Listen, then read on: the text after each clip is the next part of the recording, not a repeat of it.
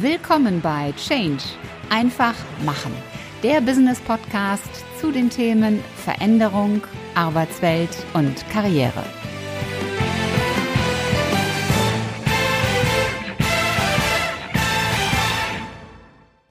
Hallo, liebe Community und willkommen zur Mittwochsausgabe im Business Podcast Change einfach machen. Ich bin Ulrike Winzer, die Gastgeberin in diesem Podcast und es geht heute um das Thema Hey, Chef, ich habe ein Vertragsangebot von einem anderen Unternehmen. Aber gehen wir noch mal einen Schritt zurück. Stell dir mal vor, du bist Mitarbeiter. Du hast dich entschieden, das Unternehmen zu wechseln. Du hast einen Bewerbungsprozess in Gang gesetzt. Vielleicht bist du auch von einem Personalberater angesprochen worden. Jedenfalls ist der Status so, dass du einen Arbeitsvertrag vorliegen hast. Ein Angebot, das dir auch sehr zusagt. Das Gehalt stimmt, das Gehalt ist höher als das, was du derzeit hast, das Unternehmen passt und eigentlich ist alles im grünen Bereich. Du musst jetzt nur noch unterschreiben und kündigen. Was ich in den vergangenen Jahren als Personalberaterin wirklich mehrfach erlebt habe, ist, dass dann so ein kleiner innerer Schwätzer hervortritt. Und der sagt, na ja, Vielleicht ist das doch alles etwas unsicher, das Unternehmen zu wechseln. Da gibt es dann wieder eine neue Probezeit und wer weiß, vielleicht übersteht man die nicht. Wäre es nicht schlau, dem Vorgesetzten den Arbeitsvertrag zu zeigen oder zumindest zu sagen, dass man ein anderes Angebot hat? Denn wer weiß, vielleicht lässt er sich ja dadurch überzeugen, auf dem Gehalt noch ein bisschen was draufzulegen. Und dann brauchst du gar nicht mehr zu wechseln. Und da habe ich sowohl als Führungskraft im Konzern bei einem Mitarbeiter erlebt, aber auch als Personalberaterin bei meinen Kunden beziehungsweise bei den Bewerbern erlebt, dass da der ein oder andere zum Vorgesetzten gegangen ist und genau dieses Spiel gemacht hat. Meinen Bewerbern habe ich dann immer gesagt, tut das nicht, macht das nicht. Das ist etwas, das nach hinten losgehen wird. Diese Warnung hat selten gefruchtet. Ich glaube, wenn ich mich richtig erinnere, hat sie genau einmal gefruchtet. In allen anderen Fällen ist derjenige zum Vorgesetzten gegangen. Zum Teil hat auch ein Bewerber gar nicht erst mit mir darüber gesprochen, sondern hat diese in Anführungszeichen gute Idee sofort in die Tat umgesetzt. Und dann kam die Aussage, Wissen Sie, Frau Winzer, ich kann jetzt doch nicht kündigen. Mein Vorgesetzter, mein Chef, der glaubt an mich. Ich habe mit dem darüber gesprochen und der bietet mir jetzt ein höheres Gehalt.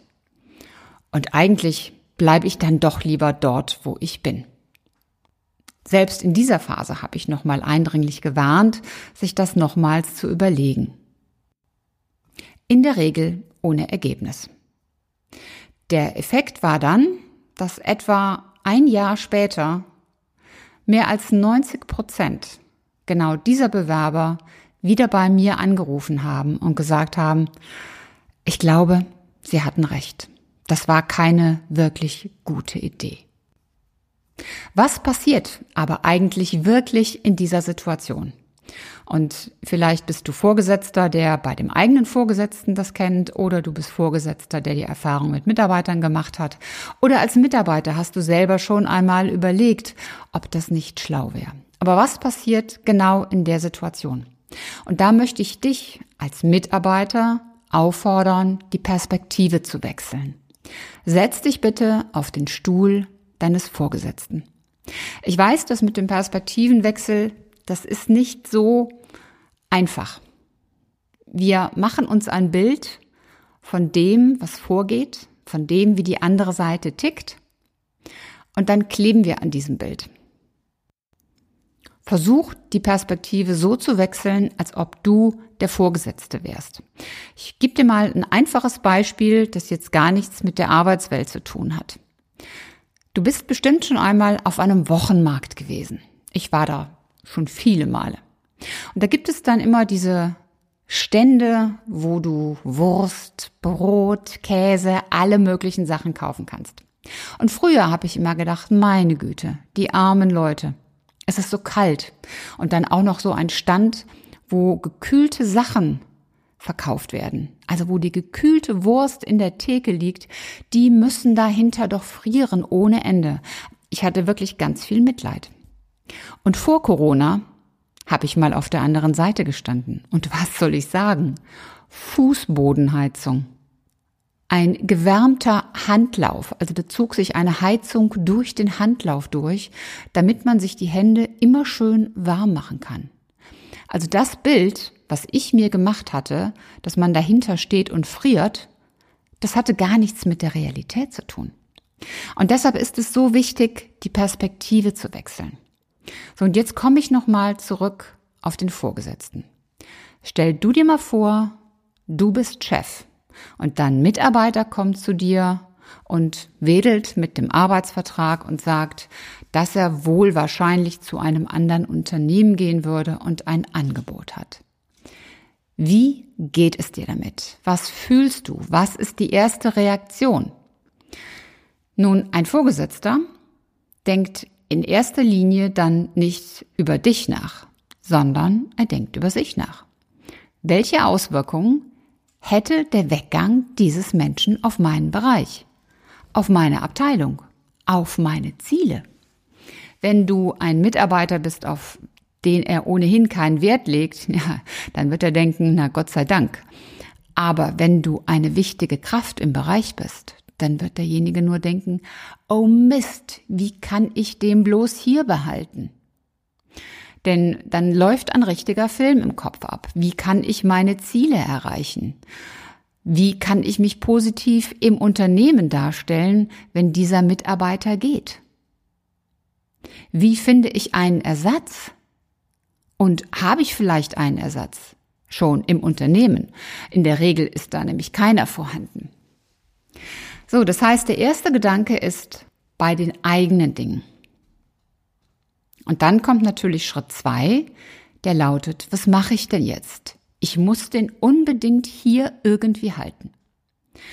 Dann werden Zugeständnisse gemacht. Zugeständnisse von der Position, von Gehalt, von welchen Dingen noch immer. Ein guter Chef bespricht dann schon, was stellst du dir denn vor, was möchtest du, was brauchst du, um hier zu bleiben, was kann ich für dich tun. Plötzlich funktionieren die Dinge, die vorher irgendwie nicht möglich waren, nur damit derjenige bleibt. Und nochmal, das Ziel ist nicht, dass es dir als Mitarbeiter gut geht, dass du als Mitarbeiter dich verwirklichen kannst und glücklich bist. Nein, das Ziel ist, dass der Vorgesetzte seine Ziele seine Dinge weiterhin erreichen und umsetzen kann. So, dann ist erstmal der Schaden begrenzt.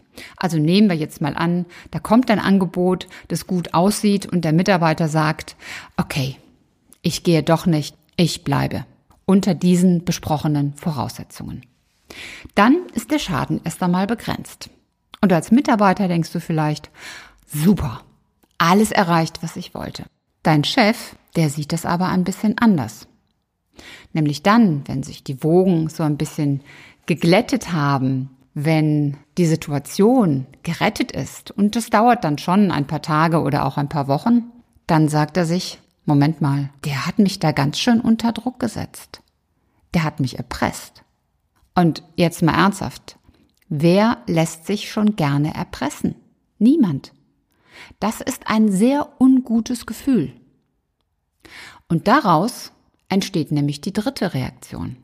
Der Chef überlegt sich, ich bin erpressbar, der macht das vielleicht ja nochmal. Und überhaupt, der war in der Position, dass er eigentlich gehen wollte. Sonst hätte er ja nicht einen umfangreichen Bewerbungsprozess durchlaufen, und zwar so lange, bis er ein Vertragsangebot hatte. Wie verlässlich ist dieser Mitarbeiter eigentlich für mich? Wie gut kann ich mit ihm eigentlich kalkulieren in meinen Zielen und in meinen Projekten? Oder ist es nicht so, dass der Mitarbeiter eigentlich latent gefährdet ist, dass er doch noch geht? Ist er nicht irgendwo offen für Ansprachen von den ganzen Recruitern und Beratern da draußen und geht dann doch früher oder später? Wenn er jetzt bereit war, Gespräche zu führen, dann lässt er sich doch nicht durch ein bisschen Gehalt oder ein bisschen Position auf Dauer hier halten. Dann kann das jederzeit passieren. Und dann muss sich der Chef natürlich auch überlegen, was mache ich denn dann? Warte ich jetzt hier und sehe zu, wie ich in den Abgrund stürze, um es jetzt mal ganz haarig auszudrücken? Natürlich nicht. Der Vorgesetzte überlegt, wer könnte denjenigen denn ersetzen, wenn die Situation wiederkommt? So, und wenn es keinen gibt, der ihn ersetzen könnte, wer muss vielleicht in die Rolle aufgebaut werden? Habe ich vielleicht einen anderen Mitarbeiter, den ich, naja, in eine andere Richtung entwickeln kann, sodass derjenige in der Lage wäre, diese Aufgabe zu übernehmen? Oder muss ich vielleicht eine Stelle ausschreiben, um dann noch eine zweite Kraft einzustellen, die dann im Fall der Fälle auch da ist? Dann kommen die wirklich spannenden Projekte oder die spannenden Aufgaben. Und auch da überlegt ein Vorgesetzter dann, kann ich diesem Mitarbeiter, der vielleicht mit einem halben Fuß schon weg ist, kann ich dem wichtige Aufgaben eigentlich noch geben? Und das Ende vom Lied ist dann, dass plötzlich Aufgaben, Projekte anders priorisiert werden. Und nicht mehr der beste Mitarbeiter bekommt diese Dinge, sondern andere werden plötzlich gefördert und gefordert. Und was dann natürlich entsteht, ist eine noch höhere Unzufriedenheit. Und das, was man als Gehalt zusätzlich bekommen hat, das löst eigentlich gar keine Freude mehr aus, sondern es ist eher Schmerzensgeld. Das Ganze ist ein Prozess, das entsteht nicht von jetzt auf gleich. Das braucht schon einige Wochen, einige Monate. Und ich erwähnte es ganz am Anfang, das dauert meistens dann so bis zu einem Jahr, dass dann ein Mitarbeiter, der schon einmal bereit war zu gehen, dann doch wiederkommt und sagt, hätte ich damals doch die Entscheidung getroffen und wäre gegangen. Was ist die Konsequenz aus dem Ganzen? Welche Learnings kann ich dir daraus mitgeben? Erstens. Wenn du ein Vertragsangebot von einem anderen Unternehmen hast, dann sprich nicht darüber mit deinem Vorgesetzten. Nimm es an, unterschreibe es und kündige und lass dich auch bei einem Kündigungsgespräch nicht dazu verleiten, die Kündigung zurückzunehmen. Oder entscheide dich, das Angebot zu ignorieren und zu bleiben. Aber lass deinen Vorgesetzten an der Stelle außen vor. Das kann funktionieren, es kann gut gehen, das Gros der Fälle zeigt aber, dass eine solche Situation, also dem Chef den Vertrag zu zeigen und ein bisschen als Erpresser aufzutreten, das Gros der Fälle zeigt, dass es nach hinten losgeht. Zweitens, wenn du denkst, du solltest dich verändern, dann tue es auch. Wenn du in Gespräche gehst mit Unternehmen, dann sei auch wirklich bereit, diesen Schritt zu unternehmen. Und der dritte Punkt, Versuche öfter, die Perspektive zu wechseln, auch wenn es schwer ist. Und wenn es dir nicht gelingt, dann hole Menschen dazu, denen du vertraust. Sprich mit denen darüber und frag sie, wie würdest du dich fühlen in einer solchen Situation? Und wie würdest du handeln in einer solchen Situation? Diese Feedbacks geben dir dann eine Rückmeldung, in welche Richtung du gehen kannst und was für dich das schlaueste Handeln ist. Und wenn du Fragen zu dem Thema hast, dann sprich mich einfach an oder schreib mir eine Nachricht. Das war's für heute. Ich hoffe, dass dir die Folge gefallen hat und dass du richtig tolle Impulse für dich mitnehmen konntest. Am besten sind immer drei ganz konkrete Dinge, die du sofort umsetzt und die dich weiterbringen.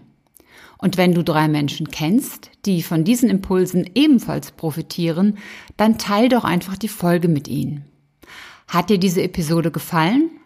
Hinterlass mir gerne eine 5-Sterne-Bewertung und eine Rezension bei iTunes. Und am besten abonniere auch gleich den Kanal, damit du keine Folge mehr versäumst. Wenn du Fragen hast oder Ideen, Anregungen, Verbesserungsvorschläge oder Themenwünsche, dann schick mir gerne eine Nachricht. Alle Kontaktdaten zu mir findest du in den Show Notes. Und ich hoffe natürlich, dass du auch beim nächsten Mal wieder mit dabei bist. Bis dahin, sei großartig, mach einfach Change. Deine Ulrike Winzer.